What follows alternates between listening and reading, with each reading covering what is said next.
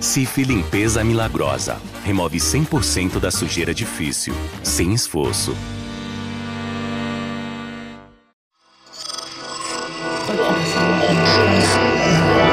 Esse podcast é, é apresentado por b9.com.br.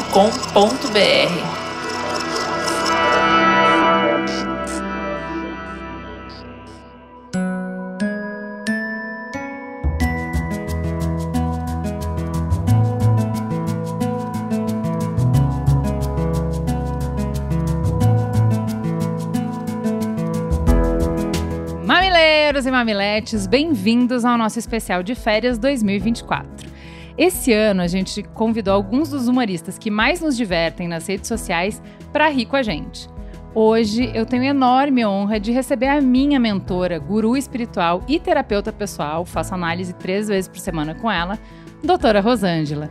Doutora Rosângela, seja muito bem-vinda ao Mamilos. Quem é você na fila do pão? Oi, tudo. Olá, Great Lovers. Que prazer estar aqui. Olha, eu fico emocionada. Quem sou eu na fila do pão? Sou eu. Tô vivendo, tô mais uma das pessoas que está se esforçando para respirar. Sou ok, sou mais ou menos. Sou acadêmica, mais de 47 mestrados, todos na Estácio. E tentando me virar, respirar, sobreviver. Muito bem, acho que a gente vai ter oportunidade de falar um pouco mais das suas múltiplas formações ao longo do programa, né? É, por enquanto, eu queria dizer que eu trouxe o Ben e a Nina no seu show, Gratiluz, em São Paulo, maravilhoso. Fazendo tudo que uma mãe não deve fazer, que é levar a criança em dia de semana num teatro que não tem idade apropriada para elas, né? E aí, no final do show, tinha uma fila gigantesca de pessoas para conhecer a doutora Rosângela. Eles estavam empolgadíssimos, era 11 e meia da noite. No outro dia, eles tinham que acordar às 6 da manhã. E eu convenci eles a não ficarem porque eu ia te entrevistar. Então, eu vou quebrar o protocolo aqui do Mamilos e deixar cada um fazer uma pergunta para você, tudo bem? Claro, claro que sim, vai ser um prazer. Eu sei que você não gosta de criança, mas só essa, seja um pouco educada, tá bom, doutora Rosângela? A dos outros eu gosto. Se não são meus pacientes, eu acho ótimo. Oi, doutora, muito prazer. Eu sou Benjamin. Oi, Benjamin. Eu sempre quis fazer uma consulta. Eu sou vegetariano e meu signo é touro. Eu tô em conflito. Sinto que isso é um tipo de exploração animal. E o que eu posso fazer? É, então, Benjamin, a primeira coisa é trocar o seu signo pra versão vegana dele, né, querido? Que não tem como você ser. eh, Pode ser vegetariano e tá no caminho pra ser vegano um dia, que bacana. Ah, mas signo de touro não dá, né? Não dá pra você e não dá pras pessoas que convivem com você também. E uma coisa legal é que assim, o signo de touro é o signo de cenoura, tá? Você seria um cenouriano no horóscopo vegano. Que ele é um signo bacana que tem essas características de touro, que ele ah, persevera em qualquer lugar. Ah, a cenoura é nossa parceira, é parceira pra qualquer coisa. Ao mesmo tempo, ela tem raízes fortes, né? Então, vamos pensar em atualizar o seu horóscopo para uma versão vegana. Vai mudar alguma coisa na sua vida? Não vai. Mas pelo menos você vai poder se dizer plenamente vegano. Muito bem. Nina, faça a pergunta. Oi, doutora Rosângela, prazer. Oi, tudo! Semana passada, a minha mãe me levou numa aula experimental de yoga. Eu gostei muito, mas também fiquei incomodada com o nome das, das posturas. Postura de cachorro, por exemplo. Não é uma exploração animal? Não tem como a gente exercitar sem provocar sofrimento animal? Ai, que pergunta maravilhosa. E Deixa eu te falar, eu sou fundadora da Yoga Vegana, né? Tenho até o mestrado de Yoga Vegana na Estácio. e assim, eu tenho várias posturas que eu indico, inclusive, para as crianças. Uma que eu tenho trabalhado muito agora, Nina, fica a dica para que você pratique aí. Porque a Yoga Vegana é, ela é baseada em lições que a gente pode aprender com as frutas, tá? E uma legal é a da cereja, que é para você já aprender desde, de- desde novinha a postura da cereja, tá? Porque a cereja nos ensina que apesar dela estar em cima do bolo, ser o grande destaque, não é para ela que estão cantando parabéns. O grande atrativo do bolo é o recheio e não a cereja. Então, assim, olha que lição bacana que a gente pode aprender com a cereja e deixar o cachorrinho em paz para ser adotado. Então, sim, Nina, indico você a procurar uma instrutora de yoga vegana. Maravilhoso, mas doutora Rosângela, a nossa língua também acaba sendo violenta com os animais, né?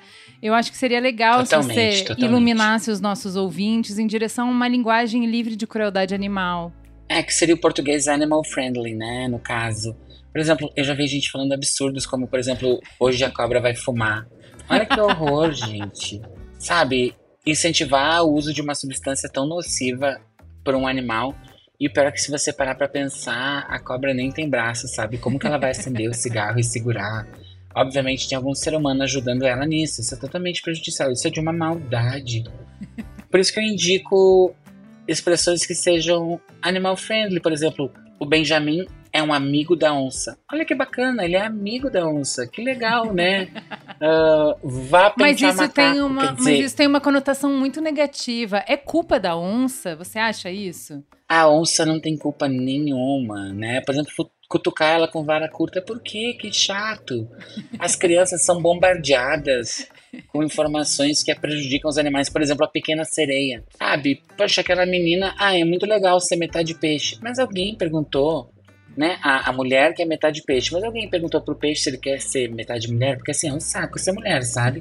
É uma pressão o tempo inteiro, cheio de problema, de transtorno psicológico. Não pode pegar um Uber tranquila.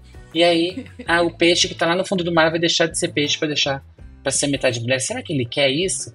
Então essas histórias acabam prejudicando nossas crianças. Elas não podem crescer normalizando isso. Eu acho muito importante o- as contribuições que você traz para a causa animal, né? Mas tão importante quanto, talvez mais, é, são suas reflexões sobre carreira, sobre trabalho, né? É, nesse início de ano, por exemplo, tem um monte de gente trabalhando nas suas resoluções, querendo mudar de carreira, querendo mudar de trabalho. Às vezes a gente não tem formação, não tem experiência, não tem contatos, mas a gente tem o quê? Muita força de vontade e um desejo de sair da zona de conforto. Como uma coach super experiente, qual é a mensagem motivacional que você pode passar para os nossos ouvintes? Tá, eu só vou te pedir para medir suas palavras e não me chamar de coach novamente, tá? Eu acho que eu, eu sou uma acadêmica.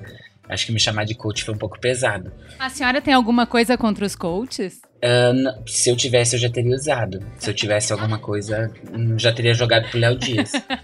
Mas então, deixa eu te falar. Acho que essa história de zona de conforto, querida, eu tô há tanto tempo procurando a minha que se eu tivesse, a hora que eu achar, eu não saio dela de jeito nenhum. Ninguém me tira da minha zona de conforto, sabe? Gente, vamos cuidar com essa história de, de, de empreendedorismo, de, dessa coragem toda. Vocês já entraram no, no LinkedIn? E o currículo do Lattes de vocês, como é que tá, hein? Vamos pensar? Porque às vezes assim, a pessoa ah, fez um curso de alongamento de cílios. É bacana, é uma grana extra, mas você não pode agir na internet como se você fosse o Elon Musk. Isso não te torna uma grande empreendedora. Ah, que é a famosa CEO de MEI, que hoje em dia a gente tem visto muito por aí, né? É- eu, é inclusive, eu sou uma, sempre, sabe? Eu sou Tu é CEO da minha CEO própria de MEI. Ela tem três pessoas, a minha MEI, mas eu sou CEO dela. E de qual área também? É de comunicação. De comunicação. Bacana. É, a gente tem Eu que sou cuidar, CEO de entendeu? podcast, né? CEO de podcast, é. Uhum. É, eu prefiro um filho bandido do que um filho podcast. Tô brincando. Mas assim. ah, é porque. Sabe o que? Eu, adoro podcast. Eu te falei, o de vocês eu escuto.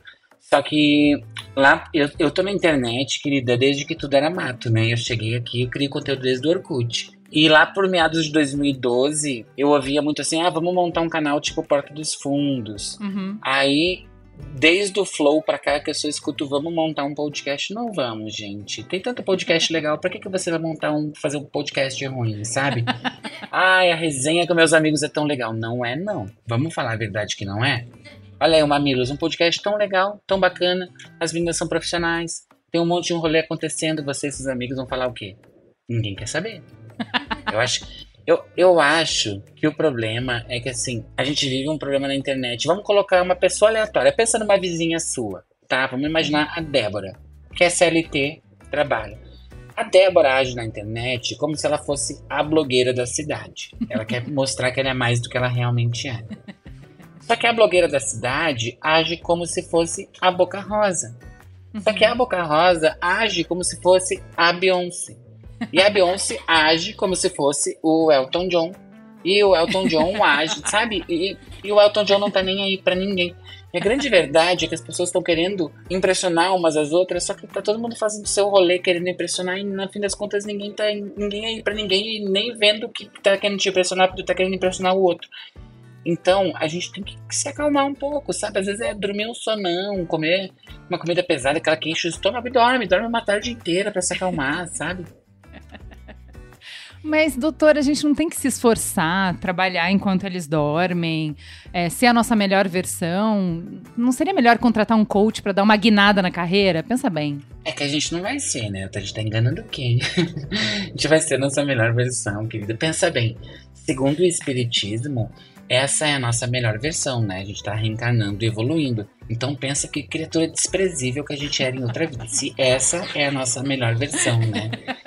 Uh, então eu não gosto nem de pensar nessa ótica do espiritismo, que isso me assusta um pouco. Mas assim, acho que coach é uma coisa que devia ser, inclusive, crime no Brasil. Acho que tinha coisas, uh, coisas que, que, deveriam dar cadeia. Coach deveria dar cadeia. Uh, gente que gosta de brincar de mímica em festa deveria dar cadeia, eu acho chato. Gente que leva violão pra festa também, chato.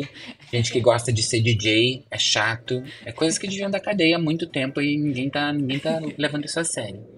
Sabe quem reclama pra gente dos coaches? São os gestores. Tem muitos dos nossos ouvintes que são gestores, porque vai o coach lá, fala para você que você tem que ter iniciativa, e gente incompetente com iniciativa é um grande risco.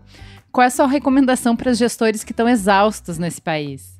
Querida, é, é muito difícil lidar com isso, porque assim, o problema desses coaches é que eles estão inflando a autoestima das pessoas. É bacana ter autoestima? É, mas tudo tem limite.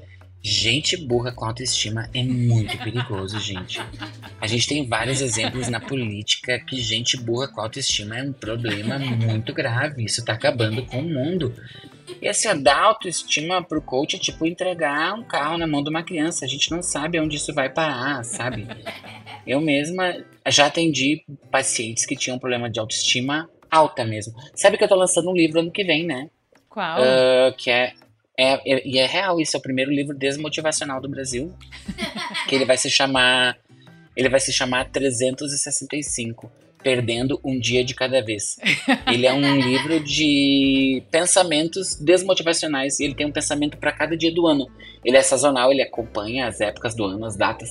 Sempre com uma frase para te ler quando tiver com teu ego inflado e ela vai te colocar no teu lugar. É um grande tapa de realidade diário que vem na sua cara. É bem bacana. Olha, eu, eu, sempre ouvi falar de que você precisa melhorar a sua autoestima. Eu nunca tinha pensado em calibrar a sua autoestima para se conectar com a realidade. É que tem limite, né? Tem limite. Acho que, poxa, muito bacana. A gente tem que ter autoestima assim. Eu tenho uma autoestima maravilhosa, mas a gente tem que ter limite, gente.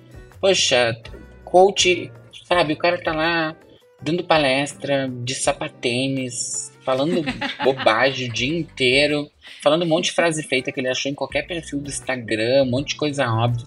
E já percebeu que eles pegam um monte de coisa complexa e ele fala coisa, uma coisa completamente idiota e todo mundo acha lindo. Ele fala, tipo assim, se você não se levantar e sair da sua cama, você não vai sair da sua cama nunca. E todo mundo aplaude, e todo mundo fingindo que isso é genial. É a grande roupa do rei. Ninguém falou, gente, vocês viram que esse cara é um completo idiota? E tá todo mundo agindo como se isso fosse legal. Mas olha, nem só de trabalho é a nossa vida, né? Como uma terapeuta, você deve lidar com muitas outras questões. Eu acho importante a gente estar tá, às vésperas do Natal que é uma data muito difícil, né? É uma época que reúne Sim. todos os tios para um corredor polonês de pergunta inconveniente. E as namoradinhas? Passou no vestibular? Trago... Quando é que vem o bebê? Eu tenho todo um trabalho. Eu tenho todo um trabalho em torno disso, sabia? Eu fiz até um, um, mestrado sobre relações interpessoais natalinas na Estácio.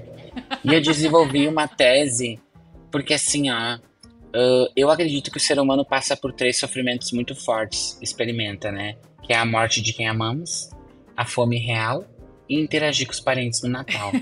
Porque interagir com os parentes no Natal nos faz considerar a morte de quem amamos enquanto sentimos fome real. Então ela é o grande combo de tudo. Eu tenho até umas dicas, eu posso dar umas dicas de como interagir no Natal? Pode, por favor. Então, uma delas é não perguntar essa história das namoradinhas, tá? Principalmente se você tem o dobro de idade do seu sobrinho e o seu marido tiver o dobro de namoradinhas. Isso vai ser bem ruim, tá bom? Uh, segunda coisa, quando for colocar o seu celular com a playlist no som da sala para a família toda ouvir, dá um confere, porque assim, vai que acaba uma oração da sua avó e entra as melhores de MC Pipoquinha, vai ser bem constrangedor. Outra coisa, vamos respeitar o valor do amigo secreto. Vamos respeitar. Difícil né? isso, vai né? compra um perfume no shopping e a gente ganha de volta um imã de geladeira escrito I Love Floripa. Ai, é tão ruim. né? E assim, acho que uma coisa importante. Uma, sabe uma coisa que dá uma aflição no Natal? É a Simone. Acho que a música da Simone mexe comigo, né? Porque a Simone já chega nos jogando uma pressão que não precisa. A Simone nos fala assim: então é Natal? E o que você fez? Tipo assim, o que, que você fez? Mais um ano que tá acabando, chega o Natal você não fez nada da sua vida. Mas eu te faço, eu te faço um questionamento. O que, que a Simone fez esse ano? Pois eu queria saber, há tantos anos, é, tantos anos ela fica me assombrando, o que, que ela fez? Ela não aprendeu o idioma, não lançou uma música, não entrou no crossfit. E aí, Simone, o que, que você fez esse ano pra estar tá apontando o dedo pra gente? Então não sei da pressão da Simone no Natal. Acho ótimo, acho que você ajudou bastante os nossos ouvintes. É, vamos falar um pouco de relacionamento, porque as taxas de vamos. divórcio no país estão batendo recorde todo ano. Eu queria saber, é, a senhora acha que a gente está mais imaturo e egoísta ou só comendo saco para encosto mesmo? Eu acho que assim, tem gente que está cada vez mais madura e tem gente que está cada vez mais imatura. Essas duas são realidades. O problema é que esses dois tipos de pessoas geralmente são casadas e por isso elas estão se separando. Entendeu? E elas estão se dando conta disso no meio do caminho. E aí não tem o que fazer. É separação. As, as vidas não estão combinando mais, gente. Imagina, as pessoas falam, ah, antigamente meu avô foi casado 70 anos. Eu penso que pesadelo. Mas que isso, gente? Pra quê? Não tem 70 anos, pensa 70 anos acordando e dormindo com a mesma pessoa todo dia, conversando, tira férias com a mesma pessoa, eles trabalhavam juntos, eles tinham uma mercearia, não se desgrudavam. Nossa, me dá uma vontade assim de, de, de chorar, de chorar. A gente precisa de um tempo para si mesmo, sabe? Eu acho que a sociedade mudou e os casais estão tentando encontrar esse momento. Uma vez eh, eu atendi um, um casal que era aquele famoso casal Sandy Júnior. Sabe o casal Sandy Júnior? É o casal aquele que eles ficam tanto tempo junto que a gente não consegue imaginar separados, sabe? E aí quando separa, a gente descobre que só gostava de um. assim.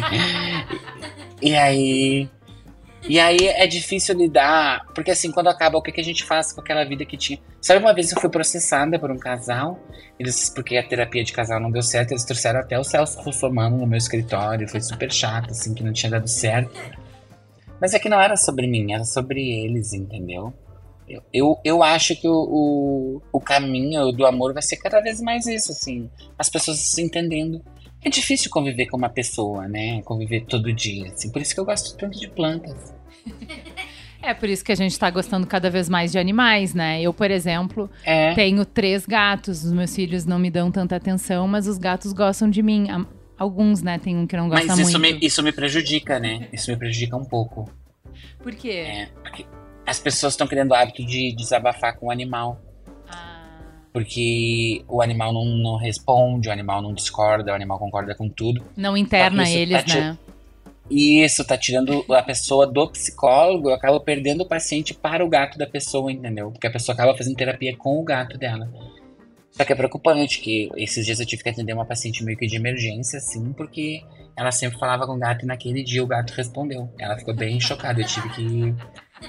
E aí depois. Mas eu, o que ela respondeu, o que o gato ela... respondeu era bom? Ou foi um julgamento? Pois é, esse que foi o problema. Esse que foi o problema, porque o gato tem uma cara meio de julgamento, né? E aí depois a gente resolvi com ela, entendeu? A gente conversou e depois, dias depois, ela voltou chateada que o gato estava ignorando ela, não respondia mais. Então são questões que a gente tem que aprender a lidar, né? Eu falo muito isso. Se você tem que ter um cachorro, sai na rua, deixa o teu cachorro solto, não leva ele com guia. Deixa ele correr. Se ele quer ir embora, não força ele. Não tem essa relação tóxica de prender teu cachorro, entendeu? Deixa o animal ser livre. Às vezes ele não quer morar contigo. Às vezes você é chato. Esses tempos eu um rapaz, atendi um rapaz Obviamente que eu não vou revelar o nome dele aqui, né? Mas ele tinha adotado um gato. Ele falou, doutora, toda vez que eu chego perto do meu gato, ele sai. Eu chego no ambiente, ele vai embora. Eu tento fazer carinho, ele se esquiva. Aí eu falei pra ele, então, eu mesma só não saí do consultório que você chegou porque você tá pagando consulta, assim, porque você é chato, entendeu? Às vezes o seu gato, gato sente as coisas, ele já viu que você é chato e não quer sua companhia, dá o tempo dele que ele acostuma. A família acostumou com você. Olha, você tocou num grande tabu para mim, numa grande é, curiosidade. É normal a gente querer que o terapeuta goste da gente? Você gosta de todos os seus pacientes? Aí tu tocou uma questão um pouco delicada, né? Mas vamos, vamos falar sobre isso. Acho que é normal a gente querer que todo mundo goste da gente, né? A gente quer essa aprovação aí. Agora, eu acho que o que vocês têm que pensar é o que, que vocês estão entregando pro terapeuta de vocês, tá? Vou te dar um exemplo. Ontem eu atendi uma menina, ela queria me contar uma história que a prima dela foi almoçar na casa dela e havia sido demitida e não ia pegar a rescisão. Ela contou essa história durante uma hora de terapia. Eu fiquei esperando a hora que a prima dela ia jogar um copo de suco na cara dela, que elas iam brigar. A história não teve um plot twist, sabe? Não teve uma virada. É uma paciente que me cansa. Agora, se você, tudo bem, entrega um roteiro de qualidade, sabe? Daí tu foi na, na casa de um parente, deu uma briga na família, aí saiu alguém de carro, chamou a polícia, chegou, sabe? Esse paciente é um paciente que entrega conteúdo. Eu, por exemplo, tenho um padre que eu atendo, eu não vou revelar o nome, obviamente, né? Uh, mas ele me entrega o conteúdo das pessoas que vão se confessar com ele. Essa é uma consulta maravilhosa, entendeu? Que ele vem com conteúdo bom. Esse é um paciente que eu gosto. Agora a pessoa vem, que é uma, uma história que, como comédia, não me faz rir, como drama, não me faz chorar. Não entrega, entendeu? Aí não tem como eu gostar. Não tem isso. É, não dá. Não dá, não dá. Não eu dá, acho que o nosso então, pior vezes, pesadelo é ser a pior hora da, da terapeuta, sabe? É, é. Esse é o pior pesadelo. Eu tento entregar conteúdo, eu acho que na minha sessão de hoje eu entreguei bastante conteúdo, é, mas é tudo sobre drama, né? É como a gente conta, não é o que acontece na nossa vida, é como a gente conta no final. É narrativa, sim.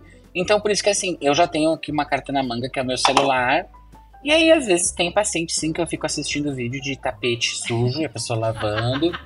Fico vendo vídeo daquele. Adoro aqueles menininhos indianos que constroem casa no meio do mato, casa com piscina. Adoro ver aqueles videozinhos. Adoro. Às vezes me distrai, entendeu? E aí eu tô. Metade, eu tô, o menino já tava construindo a casa e a prima da mulher ainda tá subindo o elevador para chegar na casa dela e não aconteceu nada, não nada, ninguém brigou com ninguém. Que tem isso, né? O problema, às vezes o problema da pessoa é chato, que é o, o, o famoso, né, aquela expressão white people problems. Ah, esses dias a, a menina me disse assim, ai, doutora Rosângela, eu quero um chá, que eu, eu indico chá também, né? E, e só que chá vegano, eu só trabalho com chá vegano. Tem chá que não é vegano. Eu não sabia que tinha chá sem vegano, não sabia. Tem, tem chá que não é vegano, né, querida? Qual, por exemplo? Tipo aquele chá, tipo pata de vaca uh, chá, chá de cavalinha. Ah, e tem é. até um chá que incentiva o extermínio animal, né? Qual? O mate leão. Ele incentiva a matar o animal. Mas, enfim. E eu tava indicando, ela queria um chá, pra, porque ela falou assim: ah, é porque eu me sinto tão angustiada, um peso nas costas, uh, eu me sinto com uma angústia o tempo inteiro sem energia para nada, então eu quero um chá, porque eu quero me sentir melhor. Aí eu falei, querido, eu não vou nem te dar um chá, eu vou te indicar um café. Pra ver se você acorda pra vida, porque assim, a gente tá em 2023, no final do ano, a gente tá vivendo um caos. Se você não tiver angustiada, é que tá tudo errado, entendeu? Então, assim, isso que tu tá sentindo é o que a gente chama de vida adulta em 2023, meu amor. Não tem que te dar chá, eu tenho que te, te colocar na realidade, sabe? A gente, a gente tem que dar um sacode nas pessoas às vezes, né? É importante. Pois é, falando nisso, é isso. Eu chego no final do ano exausta, sem muita paciência, e as pessoas ficam me pedindo para acordar minha criança interior, para despertar para o prazer das pequenas coisas, para o maravilhamento com a existência. Só que eu fico pensando, não, não. dá para acordar quem nem existe. Eu acho que não tem essa criança dentro de mim. Meu caso é muito grave. Tu já parou para pensar? Eu, no caso, eu não tenho criança interior. Isso eu já descobri com terapia. Eu fiz na, eu fiz isso com, eu constelei e eu descobri que na verdade eu tenho uma senhora interior. Eu sempre tive. Eu tenho uma vovó interior. E tá tudo bem. Talvez você também tenha uma vovó interior, entendeu? Fica em casa, bota uma pantufa, toma um chazinho pra fazer um carinho na tua vovó interior, entendeu? Isso que é importante. Eu nunca tinha ouvido falar da vovó interior. Eu acho que eu realmente não tenho. A minha, criança interior é uma vovó. É, eu sempre fui. Eu não eu, quero eu, em show sou... em pé, não quero, eu quero em show sentada, não. entendeu? Gosto mais ainda de assistir o show pelo Multishow no meu sofá, entendeu? Sim. O meu banheiro é bem que melhor. A gente quiser, né? Exatamente, exatamente. No horário é. que eu quiser, né? Porque eu posso ver no Multishow no horário que eu quiser, e aí eu não preciso ficar acordada uhum. até de tarde, porque eu não gosto de ficar acordada até tarde. Eu acordo muito cedo, como uma vovó, né? Sim, sem gente tocando na gente o tempo inteiro, né? É, eu sou bem, eu sou bem desse acordo, sabe? Eu não sei se eu preferia, por exemplo, ir no Rock in Rio ou, sei lá, esfregar meu joelho no muro salpicado durante umas seis horas. Eu não, sei qual decisão eu tomaria se eu tivesse que escolher entre uma dessas duas coisas. Acho incrível as atrações do Rock in Rio. pra ver na minha TV em casa. Ou se eles quisessem fazer um show na minha sala, eu achar incrível. Bem baixinhos. Eu não gosto de ser muito alto, assim, tem que ser baixinho. Mas eu ia achar incrível, assim. É isso. É para terminar, doutora, eu tô percebendo uma nova tendência no mundinho da terapia, né? Antes estava bem confortável, a gente só jogava a culpa todinha na mãe, né? Então, ah, eu sou assim porque a minha mãe tirou a minha chupeta muito cedo, eu sou traumatizada, né? E agora é tudo na conta do diagnóstico, né? Parece que todo mundo tem o seu. Tudo é TDAH agora, é isso? Eu tô até escrevendo já uma tese sobre isso, né? Porque assim, vamos falar uma, vamos falar uma coisa. Ah, eu não consigo me concentrar no meu trabalho, eu fico pensando o dia inteiro em outras coisas. É TDAH ou seu trabalho é ruim e você ganha pouco? Ah, não consigo dar atenção para a pessoa que eu tô conversando. Será que você não tá, só tem amigos chatos? Entendeu? Então, não é às vezes que você tem TDAH, às vezes a sua vida é que é horrível, entendeu? A gente tem que entender a diferença.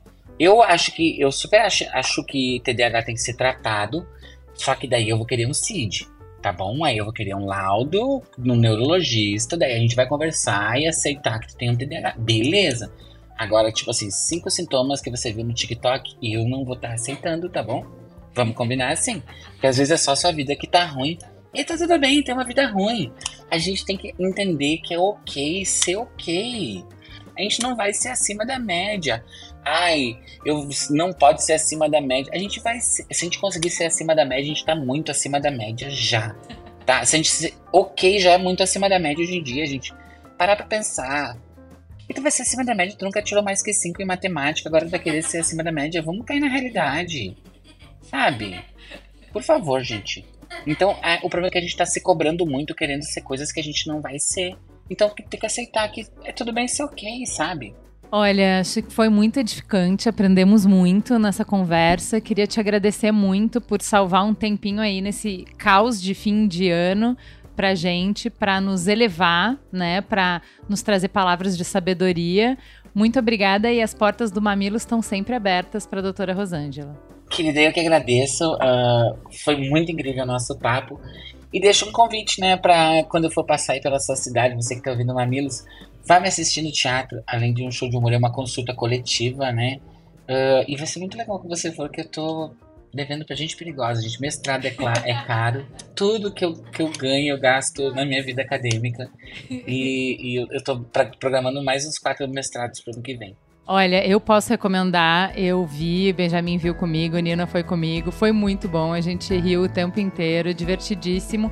E quando tiver de novo em São Paulo, a gente vai de novo. Eu já tenho vários amigos psicólogos para levar comigo. E uma última mensagem que eu queria deixar é: nunca acreditem em vocês mesmos. Gratidão. Gente, espero que tenha sido tão divertido para vocês como foi para mim. Compartilhem, espalhem a palavra e até a próxima. Gratidão, gratiluz, gratitude.